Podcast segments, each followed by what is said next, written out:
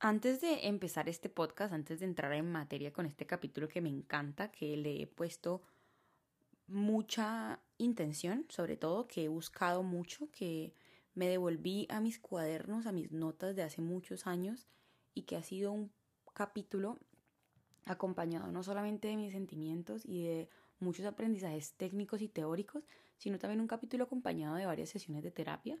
Eh, entonces espero que les guste mucho, pero antes de todo eso, sí quería tomarme el tiempo como para agradecerles a todos y cada una de las personas que se ha tomado el tiempo, valga la redundancia, de calificar el podcast en Spotify. Gracias por las cinco estrellitas, los quiero muchísimo. De responder a todas las preguntas, por si no lo sabían, siempre les dejo preguntas para que interactúen con el capítulo. De estar pendientes de mis redes sociales o de escribirme a mí directamente un mensajito privado. Muchísimas, muchísimas gracias. La verdad es que me llena en el corazón, me hace muy feliz. Marea alta es un ejercicio netamente personal con el que he encontrado muchas respuestas a las preguntas que me hago, pero sobre todo que me ha llenado el corazón de tranquilidad y de felicidad. Y ver que tanta gente se siente identificada con ciertos episodios de mi vida, la verdad, la verdad es que me hace muy feliz. Así que de verdad, de verdad, de todo corazón se los agradezco muchísimo. Espero que este episodio les guste y espero que los siguientes episodios que se vienen les gusten. Así que nada, vamos a empezar. Ok. Yo tengo esta falsa idea de que la gente escucha todos los capítulos en la misma temporalidad de que yo los grabo. Y realmente no, hay, gente que empieza por el capítulo 6, hay gente que empieza por el capítulo 1, hay gente que empieza con el capítulo 20. Depende de cuándo estén escuchando esto.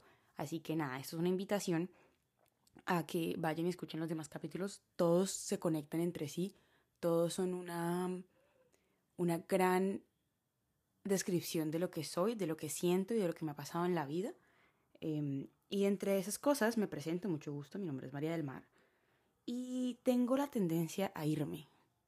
Me voy y vuelvo de muchos lugares, de muchas cosas, de muchas personas. De hecho, me voy de mí misma y me reencuentro en muchos lugares. Y en, esta, en este constante movimiento he dejado mis cosas tiradas en muchas partes. A veces vuelven a mí, a veces simplemente las pierdo. Otras veces no vuelven a mí de la misma manera en la que las perdí, pero las recupero de alguna forma u otra. A mis 25 años se me siguen perdiendo las cosas, y se me pierden las cosas como cuando a un niño pequeño se le pierden los colores de la cartuchera. La verdad es que ya no me molesta. Entendí que simplemente así funciona mi vida. Así funciona mi ser, así soy y es la dinámica con la que debo jugar. Esto que le estoy diciendo no solamente aplica como para cosas materiales, tipo el celular, las llaves, la billetera y ese tipo de cosas. No, también aplica para mis sentimientos, mis miedos, mis relaciones y mis sueños. Muchas de esas cosas se me han perdido en este camino, entre ciudades, carreras, aviones, metas, rutas. Y de esas cosas que se me pierden hay unas que vuelven, hay unas que vuelven muy fácil, hay otras que se tardan un poquito y hay otras que sencillamente nunca volvieron. Obvio después de un tiempo, y después de unos cuantos celulares perdidos, llaves extraviadas, relaciones embolatadas y sentimientos que nunca volví a encontrar, entendí que de esas cosas que dejo tiradas, hay unas que realmente sí necesito. No solo porque no hay nada más maluco que ir a hacer un trámite a la registraduría o al tránsito, o que cancelar una tarjeta de crédito, perder un avión o tener que cambiar la chapa entera de mi casa y sacar cinco copias para cada persona que vive adentro de mi casa conmigo, sino porque algunas de esas cosas que se me han emboratado realmente son necesarias para vivir. No es intencional, ¿saben? Al menos yo, yo no lo creo. No es que yo conscientemente olvide recoger, empacar, llevarme, volver a coger las cosas que pongo en algún lado. Es que simplemente se me pierden. Se me quedan, salen de mi vida de, de una forma u otra. Ya sea porque simplemente no eran tan importantes como yo creía, o porque soy la reina de las despistadas mi vida y mi cabeza son un desorden y porque voy a 10.000 kilómetros por hora y suelo no mirar atrás para ver qué se me está quedando. Algún día, yo tratando de coger la rienda de mi vida, y digo esto como en modo de chiste, en un tema como burlón, como... Eh, yo ya ni sé qué significa coger las riendas de la vida y no sé por qué se supone que tengo que hacerlo y no sé cuál es mi afán de hacerlo, pero pues, ajá, tratando de hacer eso, eh, como buena cristiana me puse a investigar del tema, ¿saben? Me fui a Google y dije, ¿por qué se me pierde todo el tiempo las cosas? ¿En dónde dejo mi cabeza? ¿En dónde dejé tirada tal cosa? Tal cual así. No podía ser que yo fuese la única persona en este mundo que realmente tuviera un duende que le movía las cosas. O sea, no. Así que después de una muy buena búsqueda en Google, una que otra sesión de terapia, la verdad, y varias conversaciones profundas con algunos de mis amigos y mis familiares, esta fue una de las cosas que aprendí. Aquí se las traigo. Se las simplifiqué en un capítulo del podcast. Y es que, en promedio, pasamos 10 minutos cada día buscando objetos que se nos han perdido, lo que equivale más o menos si uno vive 80 años a 6 meses y medio de toda la vida. Entonces no era cuento mío, o sea, realmente sí se me está yendo media vida buscando todas esas cosas que se me pierden. Es que seis meses de la vida es mucho tiempo, o sea, muchas cosas pasan en seis meses, eso es casi un embarazo. Realmente es que es demasiado tiempo lo que una persona promedio invierte en buscar las cosas que se le pierden, pero yo no soy promedio, entonces a mí me está yendo media vida buscando ciertas cosas. Y aquí, en este preciso instante, no quiero hablar solamente de la llave y la billetera, porque las cosas materiales, más, más mal que bien, después de un tiempo, un mal genio y una inversión monetaria, esas vuelven. Estoy hablando de todas esas cosas que no me he llevado conmigo en los miles de viajes que he emprendido. Esas cosas que no empaco por alguna u otra razón y que hoy en día me están haciendo falta. Esas cosas que solía hacer, hacer y tener y que ya no tengo, no hago y que ya no soy. De hecho, la razón particular de la existencia de este capítulo del podcast es que hace poco tiempo me di cuenta que en algún lugar del camino de estos 25 años dejé tirada la confianza y la seguridad en mí misma. Y ahora la pregunta del millón es, ¿dónde? ¿En qué momento? O sea, ¿dónde la dejé? ¿Cuándo decidí yo dejarla tirada y por qué se me perdió?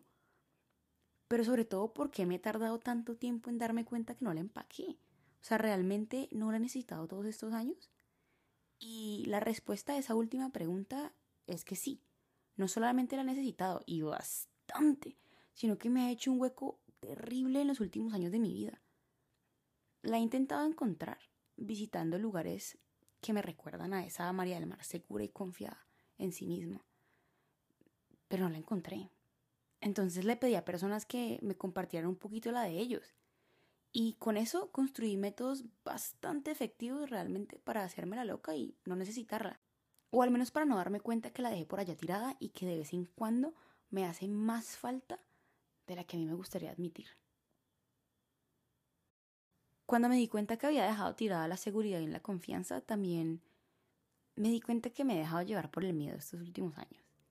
El miedo a la incertidumbre, el miedo que me produce lo desconocido, ese miedo a arriesgar mucho porque me da miedo perder, pero sobre todo el miedo a que me duela. Entonces me quedé en lo fácil, en lo que yo ya tenía, pero sobre todo en lo que yo ya conocía y en lo que para mí no implicaba mayor riesgo.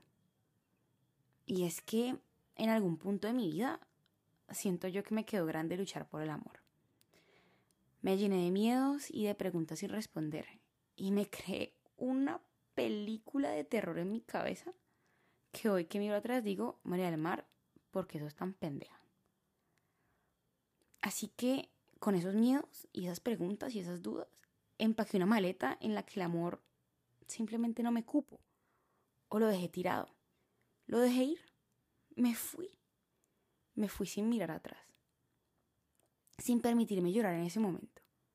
Me fui porque me consumieron los miedos y por eso ahora me consume el dolor. Desde ese entonces lo he buscado por todos lados.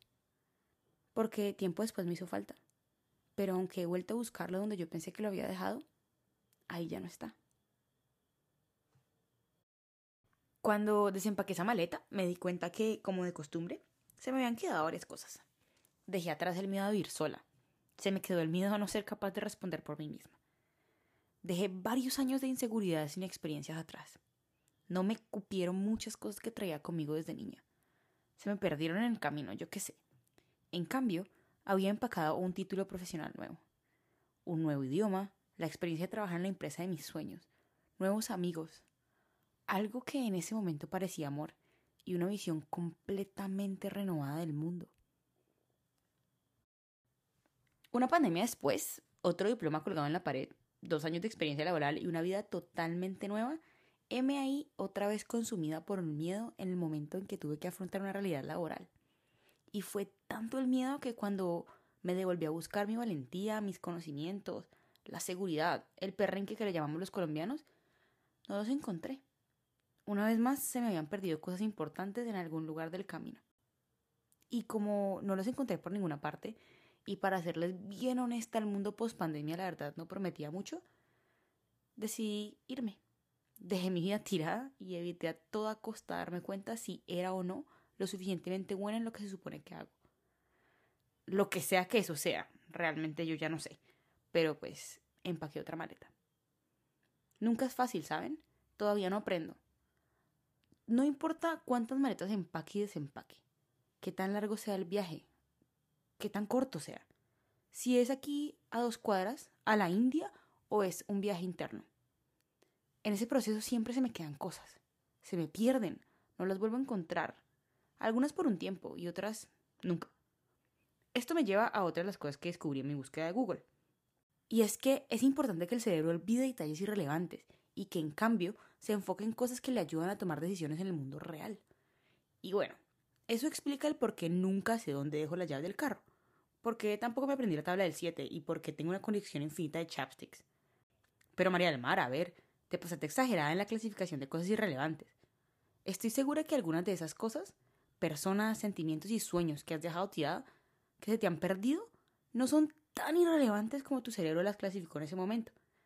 Y si realmente lo fueran, no estarías hoy sufriendo por ellas, haciendo listas, planes y hasta yendo a terapia para ver cómo las recuperas. Pero así como se me pierden, se me embolatan, se me extravían cosas, empaco también cosas nuevas. Y con eso aprendí que realmente son pocas las cosas que realmente son necesarias en la vida, que la mayoría son reemplazables y que la solución suele ser sencilla. No siempre es económica, pero usualmente es sencilla. Todavía me pregunto la verdad dónde estará ese vestido rojo que tanto me gustaba. O en qué lugar del camino empaqué tantas inseguridades con mi cuerpo. ¿Y por qué no las he dejado tiradas todavía? También me pregunto quién se habrá encontrado mis gafas de sol, una de las cuantas. Y cada que pierdo un vuelo, siempre me pregunto quién se va a sentar en mi asiento. Ya para este punto del capítulo espero que se hayan dado cuenta que aunque sí me perturba un montón que constantemente se me pierdan las llaves, las billeteras, las gafas, la ropa, todo lo que se me pierde, pues realmente no estoy hablando de eso en particular. Estoy hablando de las emociones, los sueños, los miedos, las seguridades, todas esas cosas que realmente lo forman a uno, todos esos patrones de conducta que dictan quién es esa persona, quién es María del Mar y que en este viaje largo de la vida realmente lo que uno empaca y lo que uno deja tirado de esa maleta, pues sí hace la diferencia. Y esto es lo que me lleva a mi siguiente descubrimiento, el más preocupante de todo lo que me encontré haciendo en mi investigación, y es que aprendí que si lo miramos del lado psicológico, la pérdida de objetos forma parte del mismo grupo que los actos fallidos.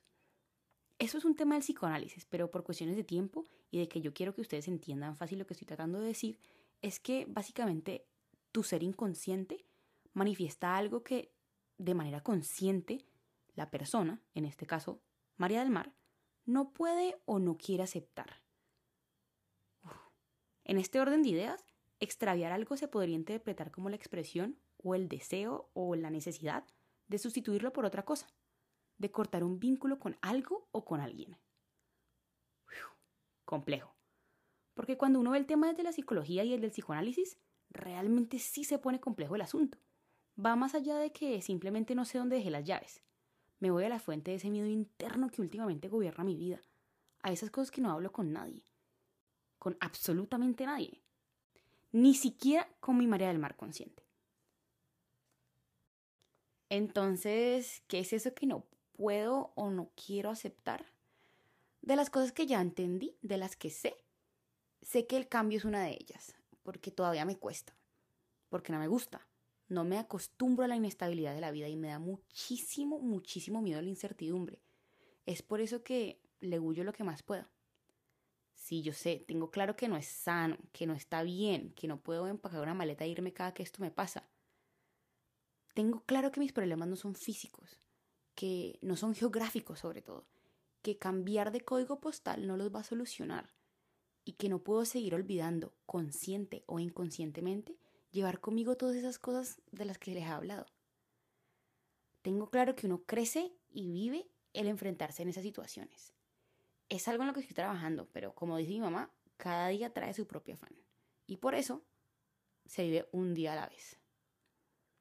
Pero continuando, entre las cosas que no me llevo en la maleta y soy plenamente consciente de ello, lastimosamente están mi familia y mis amigos. Se me hace difícil empacarlos, ¿saben? Es que no caben en la maleta, físicamente no caben en la maleta. Pero estas personas se han acostumbrado a un ir y venir de alguna manera y se han quedado solamente aquellos que realmente me aman. Los que han decidido quedarse, a pesar de todo, son los que han logrado entender que estoy en un viaje interno y que es más complejo de lo que parece. Que esto es parte de lo que soy. No pierdo las cosas intencionalmente, al menos no todas y no todo el tiempo. Estoy luchando de verdad por dejar de llevar en mi maleta todos esos miedos, inseguridades, orgullos y demonios.